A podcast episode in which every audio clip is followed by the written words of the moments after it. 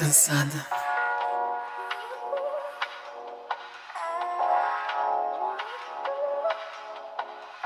Se você é mulher, você está cansada. Se você é uma mulher que se relaciona com um macho heterotop em qualquer escala, você deve estar mais cansada, cansado ou cansada ainda. Pois vamos ser cansados juntos. Pepe Cansada chegou pra gente dar aquela desabafada básica sobre os homens. Todos eles, pai, irmão, tio, namorado, marido, amigo, colega de trabalho, porque sempre tem um pra tirar a nossa paciência em qualquer lugar. Mas é óbvio que a gente não vai falar só disso. Além de contestar o patriarcado e tentar destruí-lo, também vamos desabafar sobre viver a vida como uma Pepe cansada neste mundão. E ainda contamos com a sua ajuda para trazer histórias, desabafos e o que mais estiver no seu coraçãozinho, porque não tá fácil para ninguém não. Eu sou Berta Salles. E eu sou a Thaís Adeli, e enquanto a Bela está de licença, nós estaremos aqui sendo Pepe Cansadas! Bebê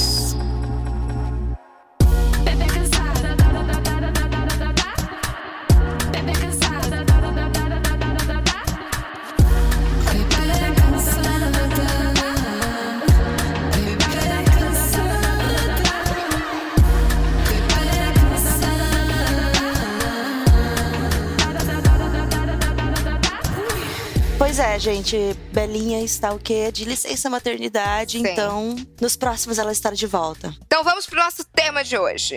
Linda, inteligente, maravilhosa, bem-sucedida e que paga os seus próprios boletos. Muitas mulheres querem isso pra sua vida, não é? Mas e aí? Os homens e a sociedade querem isso também? Dinheiro é aquela coisa que gera treta. Por mais que os caras queiram ser os feministas do rolê, ainda estamos aí, penando pra encontrar um cara legal que não se sinta diminuído por ganhar menos que a parceira. Uma pesquisa feita pelo World Economic Forum na Suécia, olha que chique, Thaís fez a pesquisa, tá? Mostrou que mulheres com altos cargos tendem a se divorciar mais do que os homens. Em casos de promoções, o ritmo dos divórcios de mulheres promovidos é bem mais intenso do que o de homens promovidos. Para a psicanalista Regina Navarro Lins, em uma coluna no site Universa, a questão não é o homem ganhar menos do que a mulher, é o medo da mulher autônoma, que não precisa de um macho do seu lado para fazer as coisas que ninguém nunca precisou, caraca. Para falar sobre essas tretas de amor, dinheiro, chamamos ela que é empresária, criadora de conteúdo, a blogueira de baixa renda Nathalie Dias. Bem-vinda! Oi,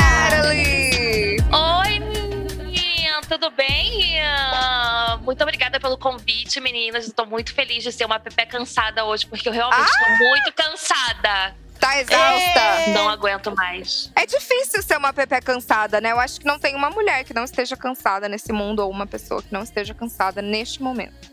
Se não tá cansada, eu quero a receita. Ou quero me alienar tanto quanto. Se não tá cansada, está errada. Não, a resposta, o oi, tudo bem, eu acho que, tipo, a gente podia já cortar o tudo bem, sabe? Tipo, não precisa perguntar, tá todo mundo uma bosta. Só o oi. E aí, quão ruim está? Tá médio ou tá muito? Exatamente. Ou tá pouco ruim? Pois é, gente. Como lidar com isso, hein? Como lidar? Pois é. Mas hoje a gente vai falar de como lidar com outra coisa. Que é esse lance. E eu acho que nós, mulheres, e ainda mais você, né, minha amiga, que é, é empresária e dona da sua vida, você já se sentiu desconfortável em falar sobre trabalho, salário com algum parceiro, enfim, com alguém, tipo, que você se relacione? Então, a minha história de ascensão social vai muito de encontro com o meu relacionamento com o Gui, assim.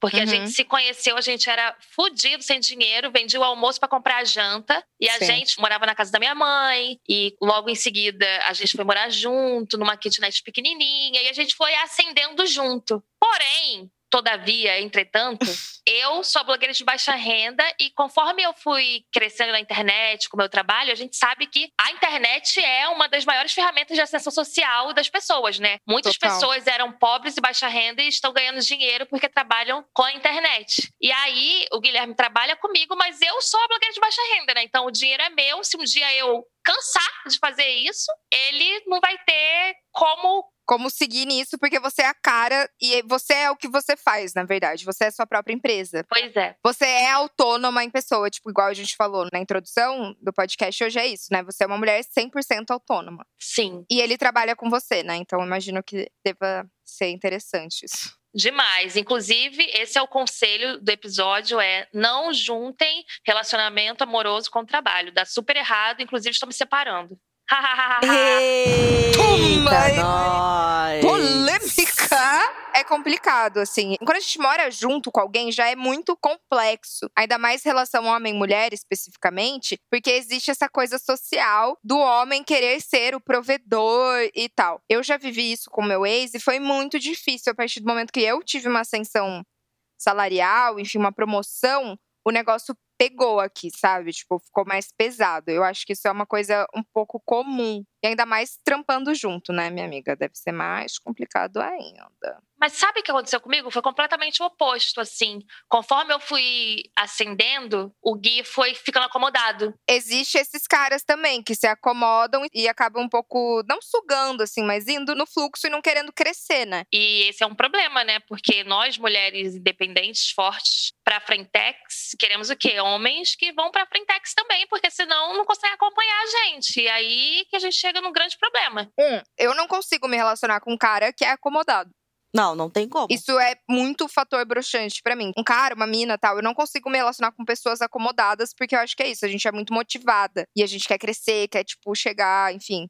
É isso, eu acho que a gente também ainda tem um pouquinho daquela visão que foi construída de o cara é o provedor, então a gente quer alguém que seja bem sucedido. Mas ao mesmo tempo a gente quer ser, né? Pelo menos agora, quer ser bem sucedida também. Então a gente ainda procura algo meio que equivalente. Não que ache ruim um cara que ganha menos, mas quer pelo menos um cara que se esforce e vai atrás. é, mas né? eu digo no sentido de acomodação mesmo, assim, sabe? Tipo, da pessoa querer se movimentar junto. Tipo, vamos crescer junto. Sim. Isso, eu lembro que no meu primeiro namoro, um dos fatores, assim, que me fez querer não estar mais naquele relacionamento foi notar a acomodação do cara. E não só a questão profissional, profissional, até que ele, tipo, ia atrás, fazia as coisas, era mó legal. Mas a acomodação de, ah, eu não quero sair da casa dos meus pais agora, eu não, não penso em morar em outro lugar, eu quero ter essa coisa que já é confortável e familiar a mim, sabe? Não tem esse negócio do desafio de ir atrás, de ir junto, de dar a cara tapa pra, tipo, vamos tentar fazer algo diferente. Isso realmente é uma coisa que pega bastante na relação. Completamente, gente. E o meu lance não é nem que eu não tenho um parceiro que me apoia, porque me apoia em tudo, assim. Meu melhor amigo foi que sempre acreditou em mim. Mas foi só, sabe? Parou. E aí? Eu não sou essa pessoa. Por curiosidade, qual o signo de vocês? Eu sou taurina. E Leonina, você é aquariana? Aquariana com ascendente Ares e, e lua em escorpião. Doida! Então, assim, gente, eu não sou muito vibe signo, não, mas dizem por aí que eu sou aquela que é meio pioneira das coisas. Então, eu acho que eu precisava de um parceiro que fosse, assim, no mesmo ritmo. É que a- aquariano é muito motivado e é muito criativo e é muito ativo. Então, é isso, eu acho que explica. Mesmo você não, você não acreditando, está em você isso. Não exatamente. tem como negar. Tá na configuração da Sim, fábrica. você veio assim. Pois é, os alinhamentos das estrelas. O Gui é o quê? O guia câncer. Canceriano, né? Can... Ih, caracas! Agora tudo faz sentido, né? Óbvio, os astros sempre explicam tudo. É, é, tipo, é impressionante. Por mais que a gente tente fugir, os astros explicam. Não tem como. E lindas, mulheres lindas, perfeitas. Vocês acham que os homens ainda não gostam das mulheres que ganham mais ou que estão em uma posição superior de trabalho?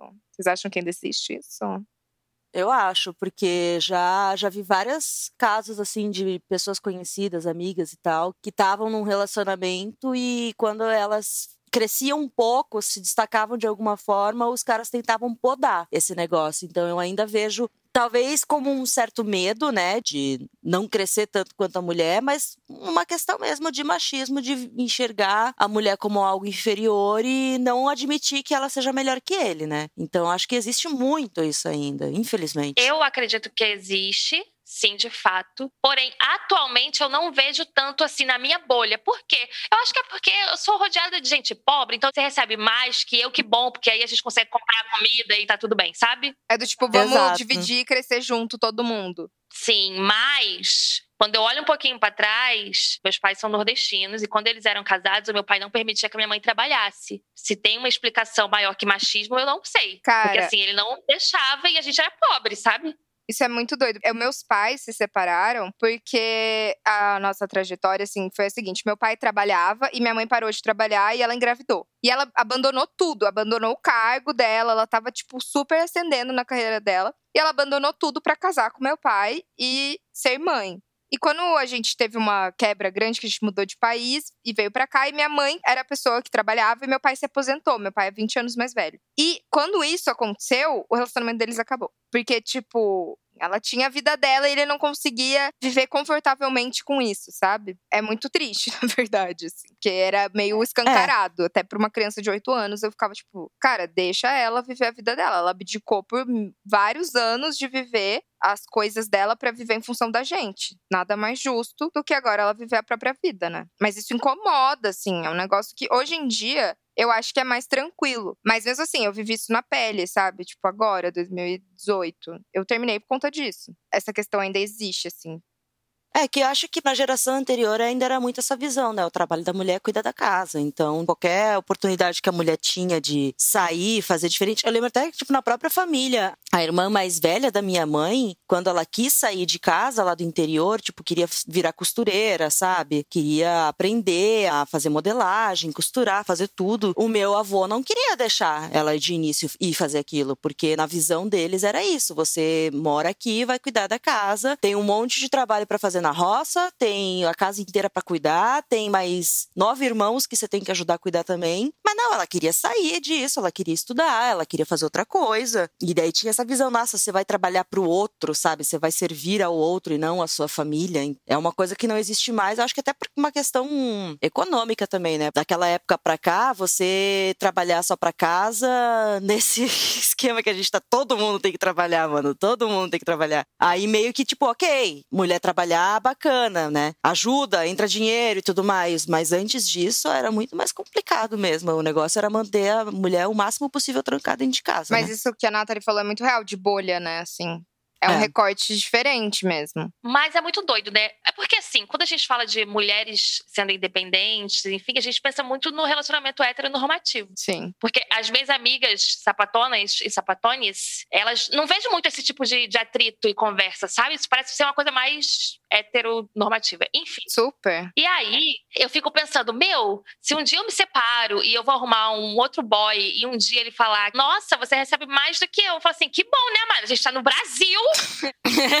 Alguém tem Não vem que... reclamar que eu ganho que bem. isso, pelo amor de Deus, que realidade é essa? Glória a Deus que estamos recebendo bem. Posso pagar o meu arroz, essa riqueza, Posso comprar uma carne. fazer um churras de findes. Mas é muito isso, é muito heteronormativo mesmo. Eu tenho é, um amigo que tá nessa disforia de gênero e ele é casado. E o marido passou por esse processo, né, de transição juntos. E foi super isso, assim, de apoio. O relacionamento heteronormativo é, é muito problemático, né? Assim, isso que você falou é muito verdade. Porque até quando a gente escreveu esse roteiro de hoje, a gente tava pensando mais em relacionamentos heteronormativos mesmo, que eu acho que é o que mais afeta e pega a gente. É que ele é uma coisa ainda muito opressiva, né? Ele foi uma coisa que foi construída em cima de opressão. Então, tirar esse componente da opressão do heteronormativo ainda é meio difícil, porque tem mil coisas culturais que têm que ser desfeitas ali, que foram colocadas na gente. O homem tem que ser assim, a mulher tem que ser assado. E aí, como os outros relacionamentos já são uma coisa fora do padrão, né? Com muitas aspas aqui, é uma coisa que pode começar do zero, pode começar sem ter aquelas uh, coisas pré-colocadas de tipo, isso é isso, isso e aquilo, sabe? Sabe? Eu acho que é uma coisa muito mais saudável, inclusive, né? Se relacionar com um homem no esquema heteronormativo, eu não recomendo muito, não. Ai, gente. E eu fico pensando assim, eu tenho um gosto peculiar, né? Para homens, principalmente. um gosto peculiar. Eu só gosto de homens fudidos, gente. Você não tem ideia. eu peguei Guilherme no fundo do poço pior do que eu.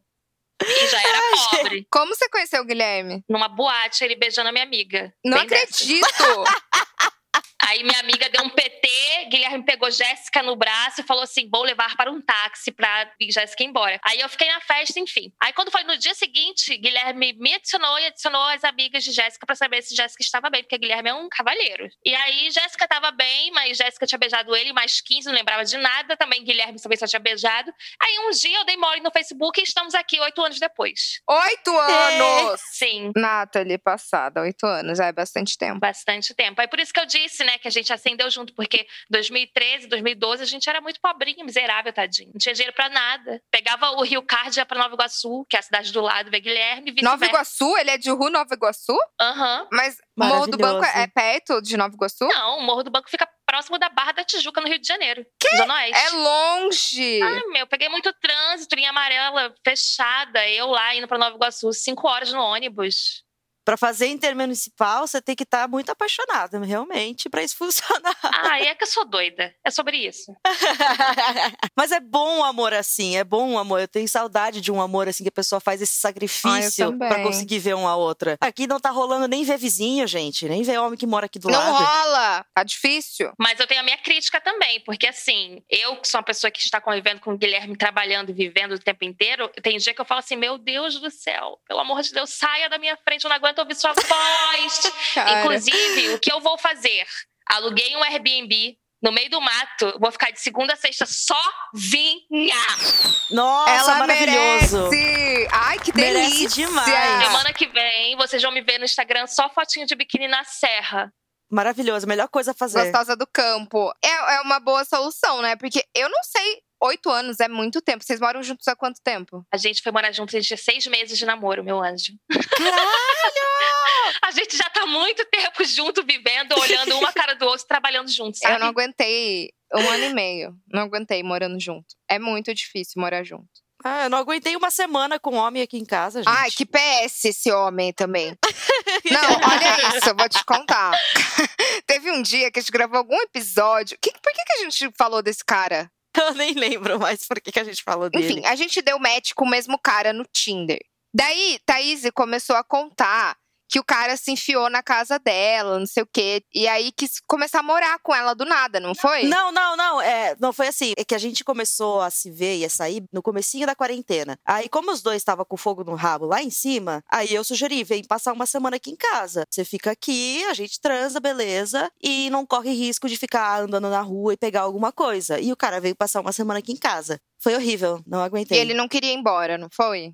Não, ele, ele, tipo, a gente tinha marcado, ele ia ficar até sábado, ele ia embora e tal. Só que assim, e- ele já era enrolado pra fazer as coisas, sabe? Eu não sei se foi maconha demais que ele fumou, o que que aconteceu. Oh. Mas ele tinha essa, esse déficit de, de atenção, de estar fazendo uma coisa e depois fazer outra. Então, quando acordei sábado de manhã pensando, hoje eu me livro, hoje ele vai embora, hoje vai ficar tudo bem, ele demorou horrores pra arrumar as coisas pra ir embora. Porque ele trouxe todos os equipamentos pra ele ficar fazendo exercício dentro de casa. Aí tinha que arrumar isso, ia arrumar computador, ia arrumar não sei o que lá. E eu fiquei dele, ai, desculpa qualquer coisa na hora que foi embora. Foi muito legal, espero que possa acontecer de novo. E eu só pensando, não, não, não. Mas eu tenho uma pergunta. Ele era da mesma cidade?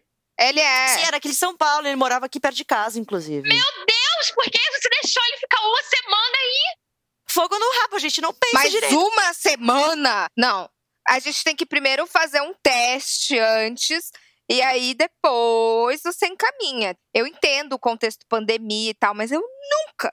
Amiga, você foi muito fogo foi- no foi rabo um momento assim, de- ó, elevado. Não, é elevado e eu agradeço, de certa forma, essa experiência, porque eu sei agora que é nunca pra eu me ouvir quando eu tô com fogo no rabo e nunca mais sugerir esse tipo de, de acordo. Não, não dá. Jamais. Isso nunca mais vai acontecer. Então eu vivi essa experiência pra saber, ok, é horrível, não faça isso de novo, que vai me livrar de muita coisa ruim. Não, e ele é péssimo. Esse cara me mandou uma mensagem semana passada. Respondeu um stories meu, eu nem sabia que ele me seguia. Tipo, eu dei com ele no Tinder, falei meia dúzia de palavras que eu não tenho paciência e sumi, nunca mais falei isso. Tipo, ano passado ou retrasado, sei lá. Aí, semana passada, ele me manda assim. Ele respondeu um stories meu. Aí falou: Caraca, um dia eu achei que eu fosse transar contigo. Daí, ele me mandou isso 23 de março. Daí, ontem, eu respondi: Que mensagem bacana e delicada, né? Você fala com todo mundo assim? Daí, ele: Não, só quando acontece um evento que considero extraordinário na minha vida medíocre. Mas a mensagem é autêntica e particular ao seu caso, acredite. Nunca mais respondi, né, gente?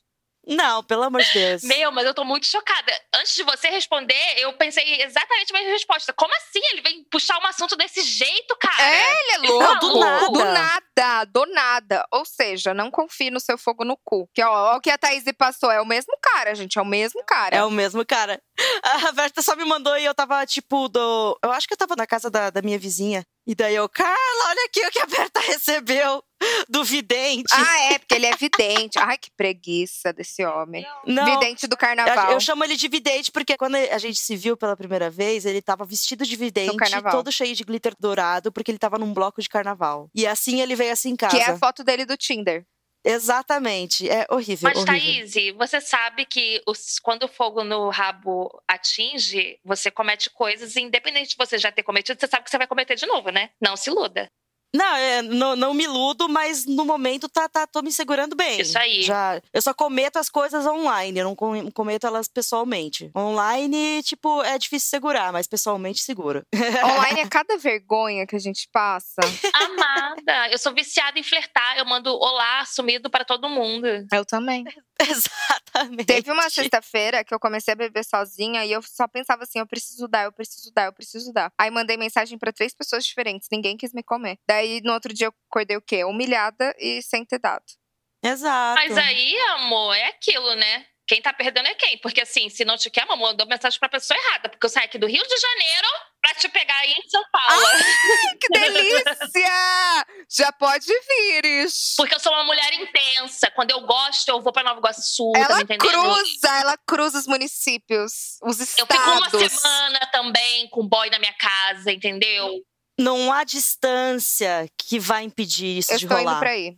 E ainda digo mais, falo eu te amo com uma facilidade que você não tem ideia. Eu falo assim, ah, É eu tudo te que eu amo. preciso ouvir. Nossa. Aquariana louca, intensa. Definitivamente. Não, eu sou, eu sou mais pé no chão, né, taurina. Então tenho aqui minhas questões. Mas super top, vamos marcar esse date. Por favor, gente, quero ver esse date acontecer. Ai, adoro! Pepe é cansado assim, ó, marcando date. Pepe cansada.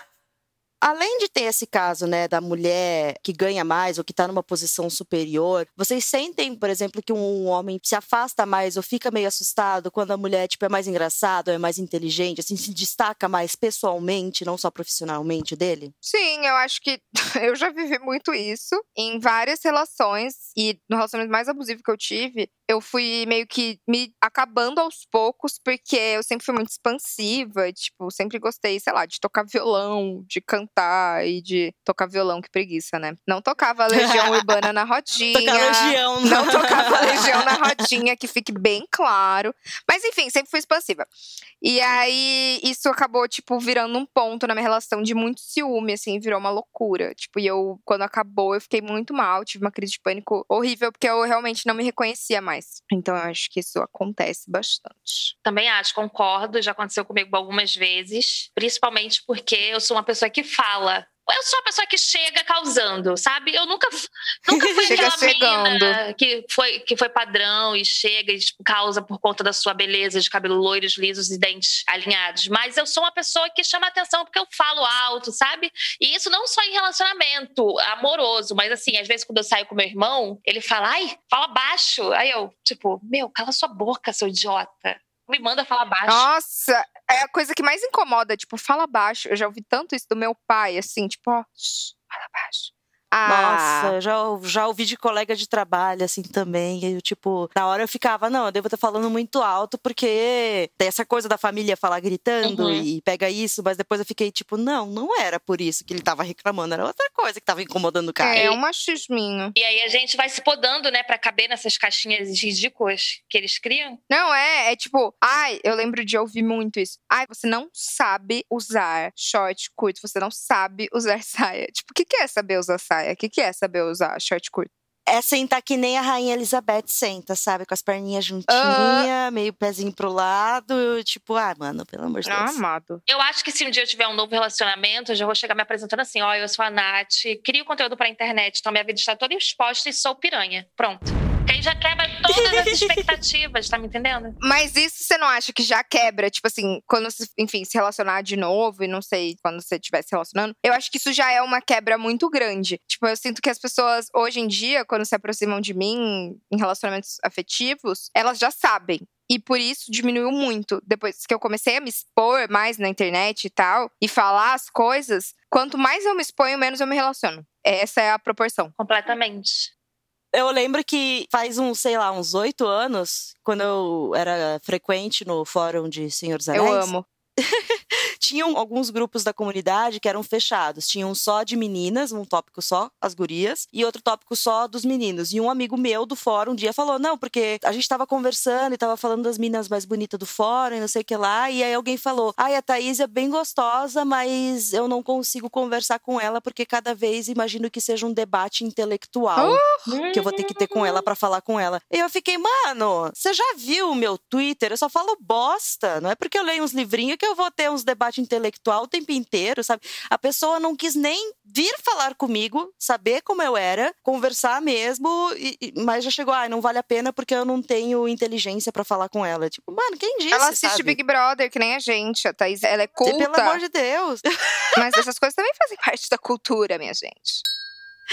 Exato, mano. Eu não vou achar- puxar um debate filosófico, até porque eu quase não leio filosofia, pra falar com você, tipo, mano. Ah, eu só quero dar pra você. Exato. Não, e eu tava numa época que eu tava, tipo, muito coração quebrado, me sentindo sozinha, tinha terminado o namoro e não sei o quê. Só queria alguém pra conversar, sabe? Desenvolver alguma coisa. Não, ela deve ser muito intelectual pra eu falar com ela. Eu, ah, vai se fuder. Pelo amor de Deus, gente. É porque no... revirar os olhos não tem barulho. Que eu tanto que eu revirei meus olhos ouvindo isso agora. Não tem ideia. Infelizmente, não preguiça, tem. né? O auge, né? Você sente isso, que as pessoas têm dificuldade de se aproximar de você, de se relacionar, por você ser quem você é? Completamente. E aí é- abate a neura da autoestima, né? Porque eu- aí eu começo a falar assim, putz, cara, mas eu sou tão legal, será que eu sou feia? Aquelas. É. Eu sempre entro nessa, sempre. Tipo, cara, eu- deve ter alguma coisa errada comigo. E a gente sempre vai pro aspecto físico, né? Completamente. Mas é, é tão superficial. Ou fica, mas será que eu falei alguma coisa errada que o cara não quis chegar e se aproximar? Porque eu lembro que nessa mesma época, eu tava, sei lá, muito tempo sem sair com ninguém. Uma amiga minha também tava muito tempo solteira. E a gente, tipo, um dia conversando no, no ônibus, voltando do trabalho, a gente, mano, a gente é bonita, a gente é engraçada, a gente é inteligente. Por que nenhum cara se aproxima? Por que nenhum cara tá, tá afim, sabe? Porque a gente não consegue nada, a gente tá há meses aqui na seca. Aí a gente só, tipo, parou, sabe, aqui cinco segundos de silêncio, daí ficou. É porque eles não querem isso. Não é porque, tipo, Esse é um papo que eu acho que rola com todas as amigas, assim, tipo, atualmente, principalmente solteiras. A gente sempre se pega nessas. Tipo, aqueles momentos que você fala assim, porra, a gente é mó legal, tipo, a gente é bonita, a gente é gostosa pra caramba, nosso peito é duro. O que que tá acontecendo? tipo, deve ter alguma coisa errada. E não tem, não é com a gente, né? É do outro lado que tá errado. É, a gente não é o padrão que estão esperando, ou sei lá, o que, que os caras estão querendo hoje, porque eu acho que nem os caras sabem o que, que eles querem realmente. Mil coisas ali acontecendo e, tipo, a gente não tem por que se sentir é, errada de alguma forma, porque realmente não, não é nós. Pois é. Recentemente eu fiz o exercício de entrar nos Tinders da vida, né? Tinder e Bumble. Inclusive o Bumble foi você, a Bebeto, que me apresentou. Lembra? E aí eu fiz esse grande exercício. E aí, às vezes eu vou lá, né, dar like nos boyzinhos, assim. Aí eu dei like num boy, assim, que tinha uma cara de que ia me bater com a bicicleta. Que ele tinha uma foto da bicicleta. Ele tinha uma foto com a bicicleta. E, ai, gente, olha, Perigoso! não tinha nada de perigoso. A primeira conversa, assim, nossa, eu amo o seu trabalho. Aí eu, puta que pariu. Já sabe todo o meu histórico. A pessoa não consegue flertar anonimamente mais. Não consegue ter um mistério, né? Tipo, ai, de se apresentar. Ai, é muito chato isso. Ai, tipo, ai, eu tenho 28 anos. O que é que você estuda? Eu falo, ai, eu não estudo, eu sou youtuber. Sabe? Ai, Não tem isso mais, cara. Ai, que revolta. ai, não, quebra o clima, isso é muito chato. Mas a minha resposta foi assim: peraí, você tá dando match comigo porque você gosta do meu trabalho? Por que É. você quer me pegar? É. Não tenho tempo porque trabalho muito. Só quero o quê? Gozar contigo.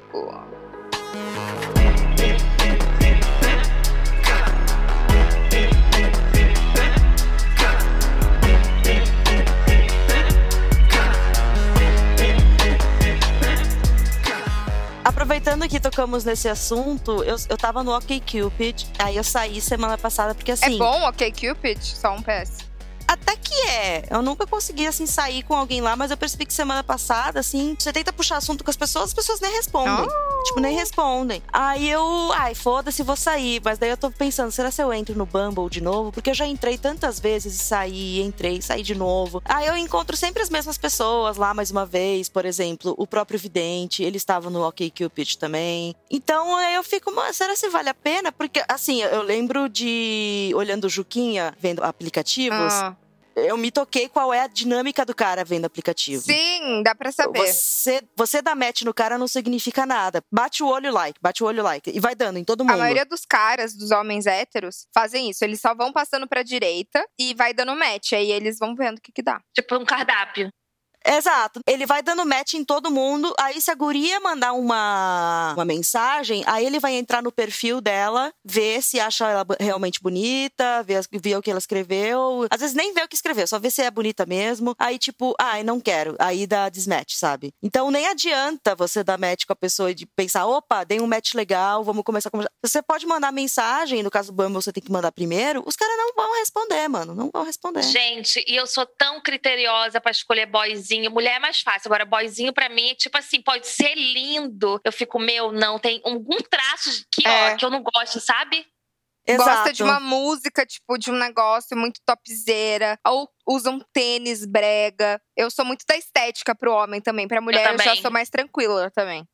Eu sou muito da estética, mas eu tenho aquele o, o rancinho quando eu vou ler o perfil. Porque daí, se escrever uma frase muito edificante, não. Se colocou, ai, minha- meus, meus é, artistas favoritos são Chico Buarque, Gilberto Gil. Nada contra, inclusive gosto. Mas eu sei que tipo de cara é esse que vai ficar, ai, sou fã de Chico. Uhum. Então não, é o esquerdo sabe? macho.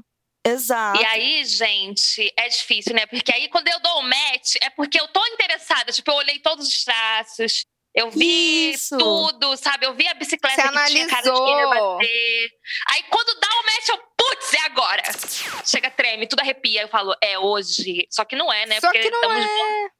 Nunca A é. gente quer fazer uma amizade sincera e os boys estão tudo dando like aleatoriamente. Não, Exato, aleatoriamente. é. A única vez que eu saí com um cara de aplicativo foi do Bumble. E o cara, ele era muito escroto. Ele era da República Tcheca. Eu já contei isso aqui. E foi horrível. Tipo assim, foi horrível. Primeiro que ele chupou meu pé. Eu odeio pé, eu tenho nojo de pé. Aí depois ele tentou ficar comendo meu cu. Olha, eu me expondo. E eu, tipo assim, amado, eu não vou te dar meu cu porque eu não estou afim, sabe? Ele foi o cara que chegou aqui, já chegou tirando a roupa. Foi um negócio horrível, gente. Aí foi um choque cultural Foi, gigante, eu acho. foi, foi horrível. Não, ele é brasileiro, ele só mora lá. Ai, pensei que ele era tcheco. Não, gente, foi horrível. Ele, assim, ele é brasileiro, ele só mora na República Tcheca. Porque assim, se ele, quis- se ele fosse tcheco, sei lá como é que fala, e ele que quisesse comer seu cu, fazia sentido, porque ele acha que cultura brasileira é o quê? Comer cu da bunda. Exato. Mas não é brasileiro, achei horrível, péssimo. Foi péssimo. Não querendo, né, defender o homem, mas talvez seja essa o approach que ele tem na República Tcheca que funciona. Gente, não sei. Só sei que foi o ó, que, tipo, nunca mais eu Só saí com ninguém depois.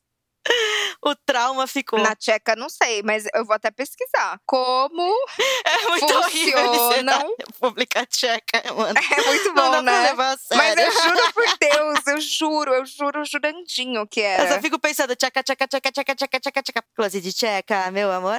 Uma coisa que me veio na cabeça, algum ano atrás aí, eu fiz uma pública, eu viajei, né, pra três países. Aí eu tava me sentindo muito maravilhosa, viajada. Todos falavam espanhol, aí eu tentava flertar em espanhol, era horrível. Mas o meu maior medo, o meu maior medo era pegar um cara gringo e ele não beijar de língua. Porque isso rola. Muito. Aí eu fui pro Peru e eu sempre fui o quê? Piranha. Peguei um italiano, aí peguei um cara que eu não lembro a nacionalidade, e aí peguei um francês. Aí você vê, o italiano não colocava a língua, o outro também não. Agora o francês sim, porque tem o negócio do French kiss. French kiss, o que, que é? É o beijo de Exato. língua. E a gente se fala até hoje. Mais de 10 anos eu falo com esse boy. Ele é o amor da minha vida. Sei lá. Lembrei agora de um crush francês que eu tinha, que era quando eu trabalhava num coworking. Tinha um francês trabalhando lá, ele era tão fofinho. Saudades, francês, um beijo. Gente, esse boy, ele escrevia no meu braço em francês, assim, porque a gente se pegou num rolê. Eu tava em Cusco eu estava com meu pai, meu pai dormiu. Daí tava eu, meu pai e minha irmã. Daí a gente falou assim: vamos pra um rolê. Daí a gente pegou um tico-tico, teco, eu não lembro o nome agora. Um carro lá estranho. E aí a gente foi pra balada em Cusco. E era um rolê, assim, na Praça de Armas. E aí você ia entrando nos rolês e podia ir saindo. E aí eu tava nessa balada, já tinha pegado o italiano, já tinha pegado a porra toda. E aí chegou um grupo de franceses, assim, tipo, muito bonitos. Eu falei, nossa, que delícia. Aí comecei, né? Tipo, dançava assim, já olhando. Tchá, tchá, tchá. Daí chegou o boy, esse daí, e a gente se pegou. E sim, foi uma coisa louca. E ele escrevia no meu braço em francês, tipo, J'espère te revoir. Que é tipo, traduzindo, eu espero te rever. e aí a gente viveu um Uau. romance francês no Peru. Foi tudo. Vocês transaram? Acredita? Meu gemendo. Meu também, eu nunca transei com alguém de outro país. Ai. Eu não tenho nem passaporte pra transar com alguém de outro país, então. né? E quando que a gente vai transar de novo com alguém de outro país? Não vai. É, jamais, né? Não, não, não Será tem mais como. geme na língua? Porque, tipo, quando em- o americano, quando vai fazer uh, tipo, vai alguém, é bu. Então, tipo, gemer deve ser diferente. Será? Assim, eu, eu tenho amigas próximas que viveram uma experiência de transar com boy latino. E aí ele perguntava se ela queria leite, leitinho, sei lá como é que falava. Que que é isso? Leite, só que em É espanhol, né? gozada? É, perguntou se a menina queria leite, só que aí falava leite, leitinho, sei lá, um troço assim. Mas nenhum brasileiro fala que é leitinho. Tipo, Ah, tem! Você não leu os textos lá que eu mandei do Marcos ah, Bulhões? esse daí fala. Gente, esse homem, pelo amor de Deus! Por que, que ele existe? Cara, eu não sei. E o pior é que ele faz sucesso, mano. Tem um monte de mina comentando nos textos, dizendo que é ótimo, é maravilhoso. Olha o problema da falta de educação literária de qualidade no Brasil. Vamos fazer então um quadro? Vamos! Eu tenho um disque DR pra gente fazer. Vamos lá. Vamos lá.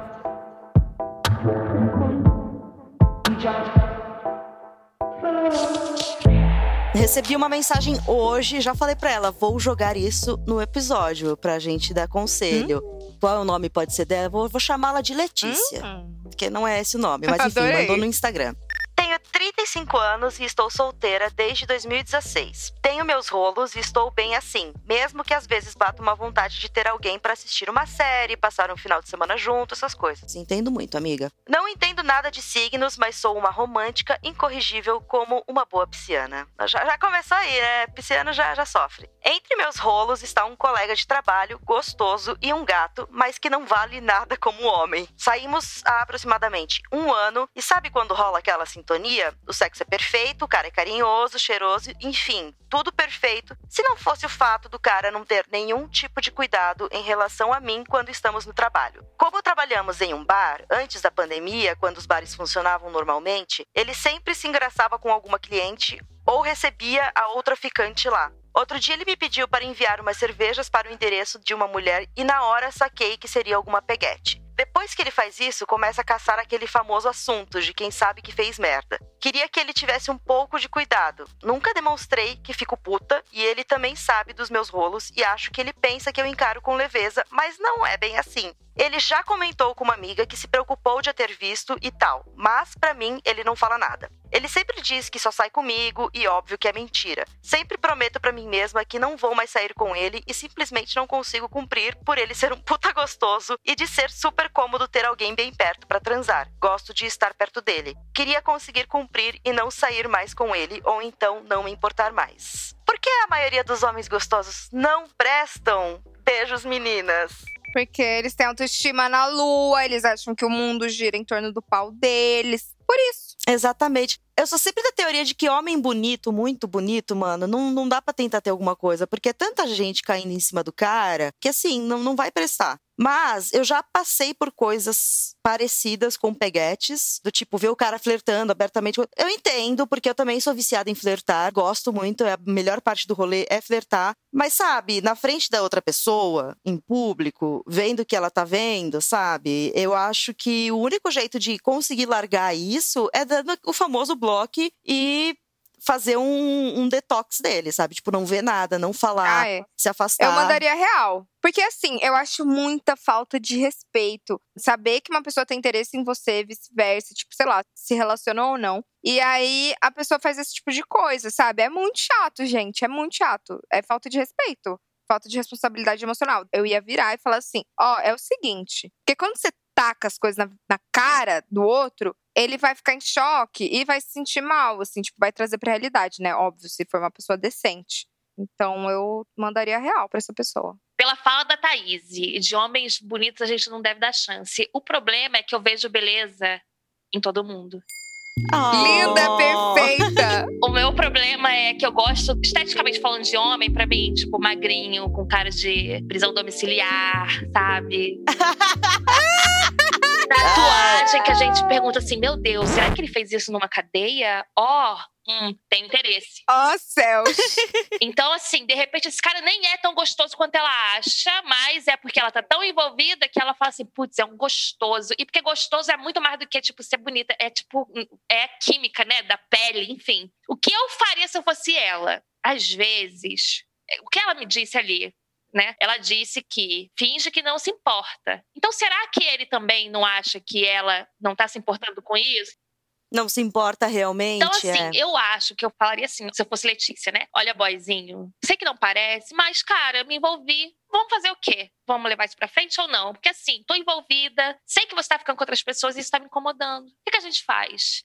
Exato. Que é uma coisa que eu até estava conversando esses dias com vizinha Carla. Ela é constante nesse podcast, que é a única pessoa que eu interajo mesmo, né? Nessa pandemia. Que a gente, quando fica puta com alguém, quando a gente fica triste, a gente quer pagar de isso não me afetou. E o cara vai pensar realmente isso. Ele nunca vai.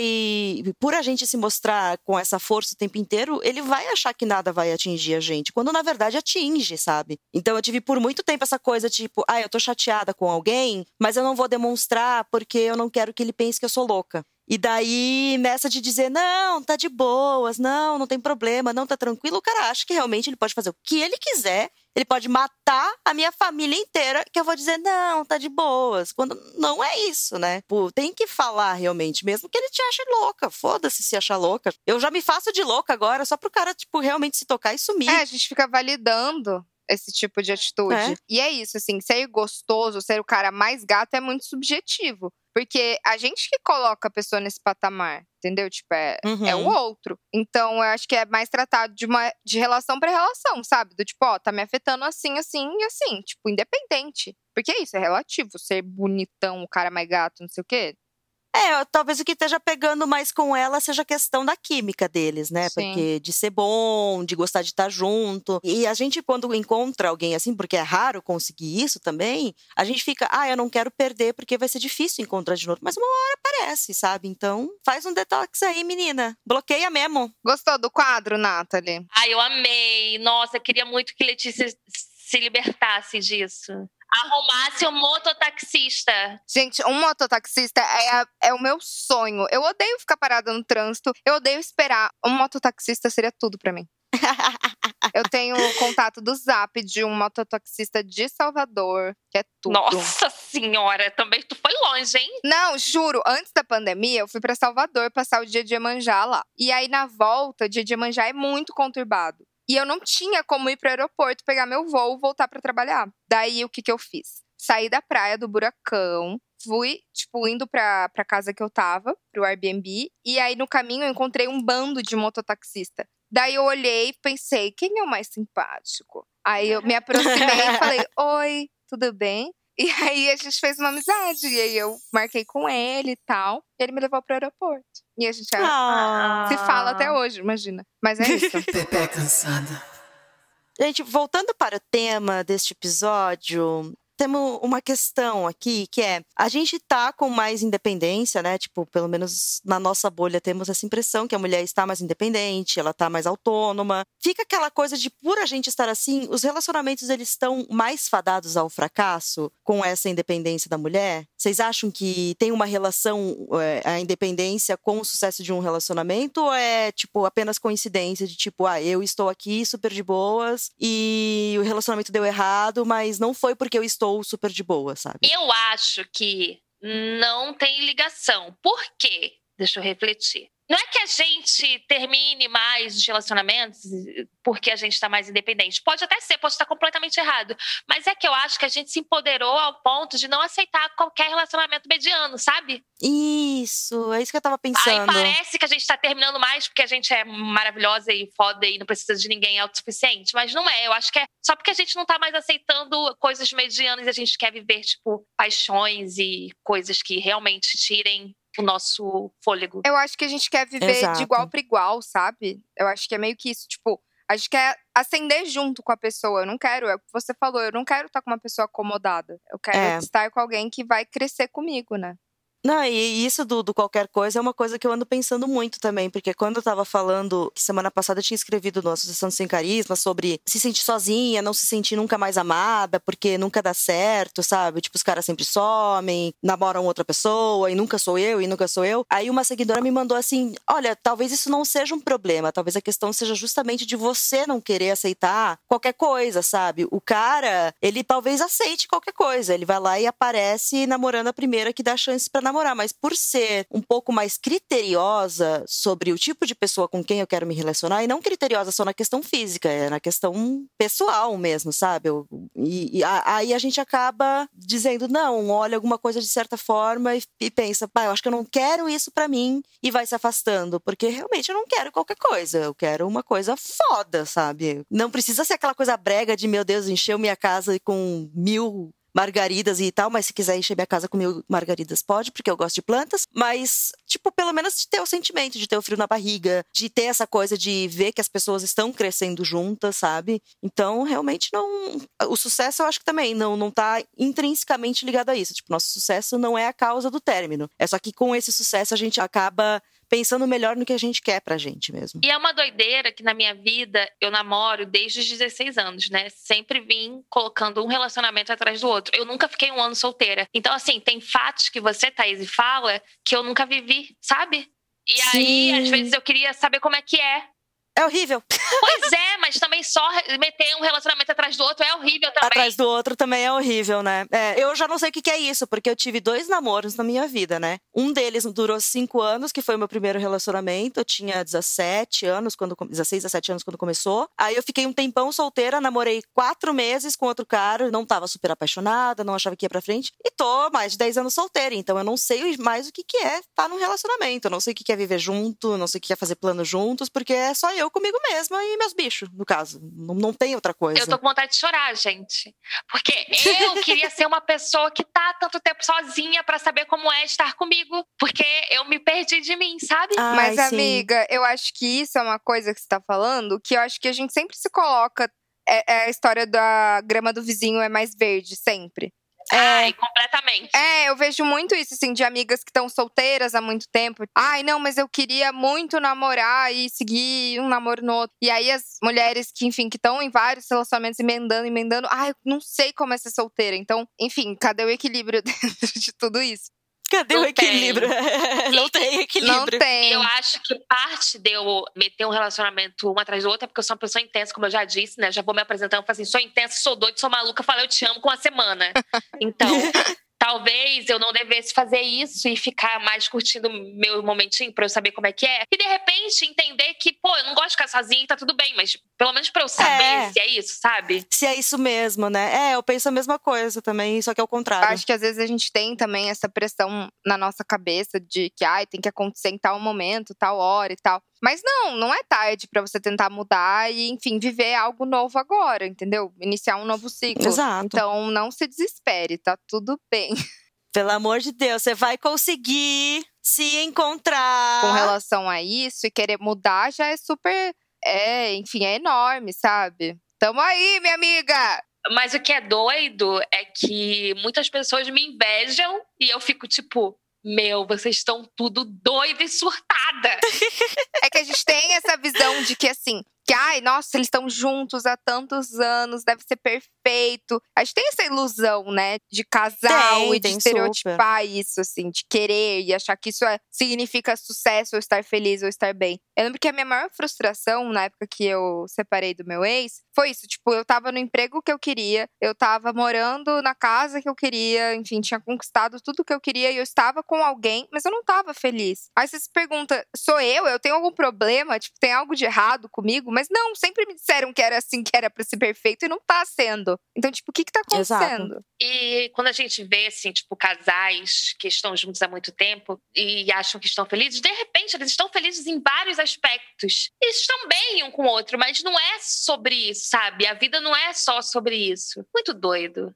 É muito doido. Não, eu tinha sempre essa visão, tipo, porque da família quase ninguém se separava de que, nossa, se casou, é porque se ama muito e vai durar pra sempre. Depois que eu cresci, saí de casa e as fofocas começaram a chegar pra mim, porque antes eu era alienada, eu fiquei tipo, mano, que bosta. A minha mãe me liga hoje e ainda diz, ainda bem que você tá solteira, porque olha lá seu primo que tá há 15 anos, 16, quase 20 anos namorando mesma mulher, tá cheio de problema no relacionamento. A minha avó que passou 50 anos casada com meu avô se separou. É, meu tio e não sei o que lá tinha se separado. Todo mundo se separando porque na, na visão, a minha visão adolescente infantil era lindo, era isso a vida. E é justamente que as pessoas que dizem invejar não enxergam, né? Esse dia a dia e essas coisas pequenas que te deixam mal, que te deixam pra baixo. Porque olhando de fora tudo parece perfeito. Que nem casal de famoso que a gente olha, nossa, que lindo esse casal. Imagina um dia que com certeza um dia vai aparecer Rodrigo Hilbert e Fernanda Lima separados e a gente vai ficar, "Ah, meu Deus, mas por quê? Porque a gente não vê a- a coisa acontecendo, a gente só vê duas pessoas muito gatas, muito bonitas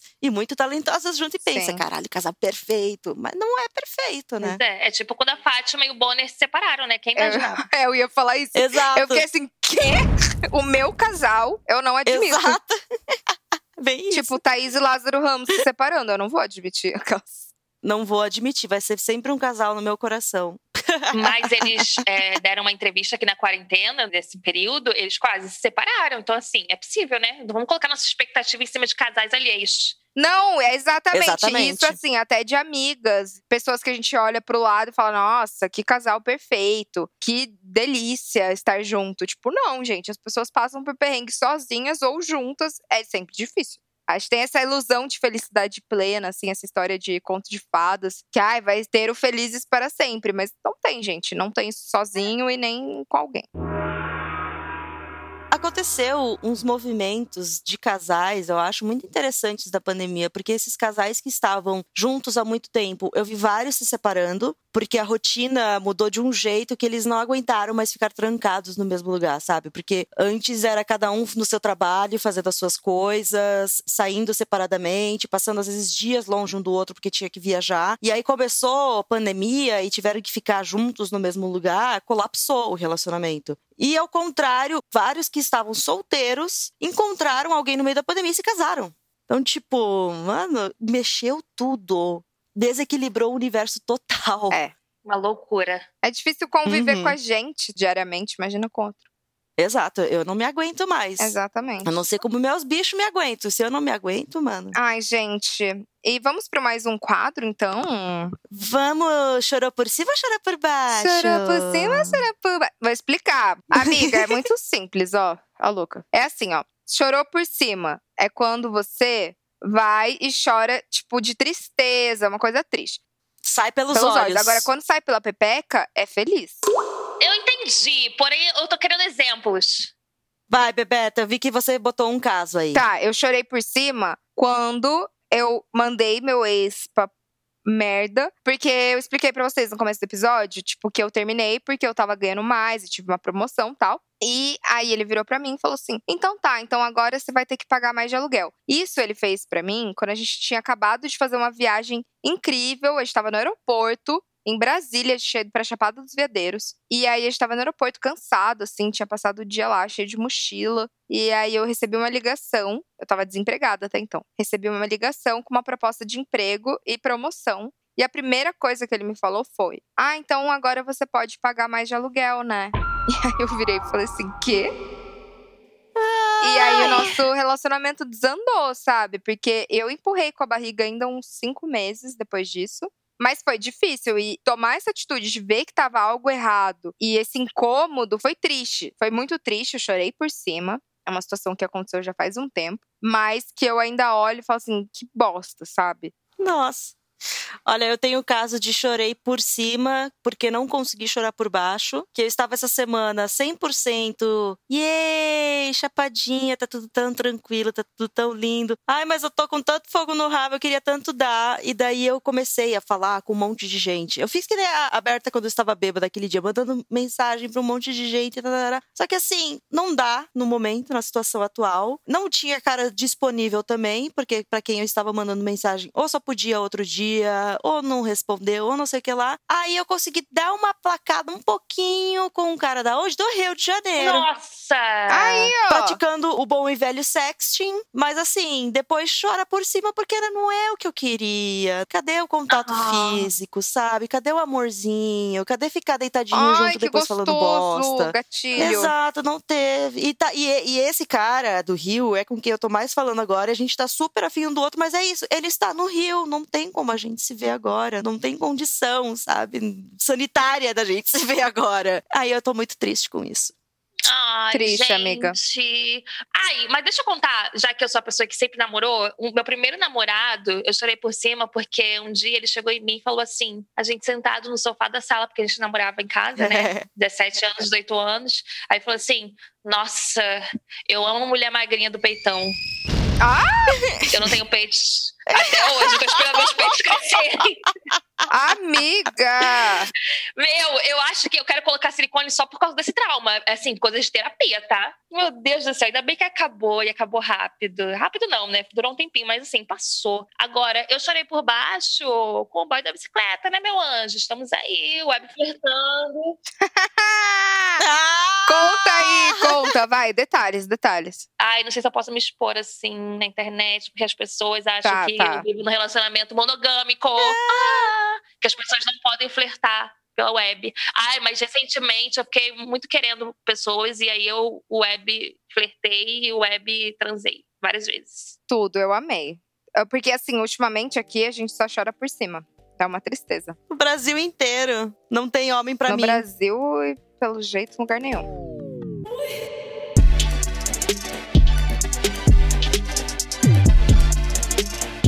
Vamos lá, então. O momento é tanto que se recebe com nossas dicas de coisas para ver, para ler. É, eu tenho uma, que é uma dica que eu sempre dou, que é um livro muito bom, dos que eu mais gosto da vida. Ele se chama O Mundo em Chamas, da Siri Hustvedt. E ele é sobre uma artista, tipo uma mulher que é artista plástica. Ela já, no livro, no momento em que a história está sendo contada, ela já morreu. E alguém está fazendo uma reportagem ou um trabalho acadêmico sobre a obra dessa mulher. Só que a questão toda, assim, de que parte disso é que ela foi artista durante muitos anos, ela morreu velhinha já, mas teve um ponto da carreira dela em que ela contratou homens para se passarem como o autor das obras dela, para ela ver como o mercado da arte recepciona obras de mulheres e homens de jeito diferente, sabe? É um livro que, tipo, acho que conversa muito com o tema, né, de- desse episódio, dessa questão de ser uma mulher bem-sucedida e mesmo assim, né, sofrer algum tipo de repressão e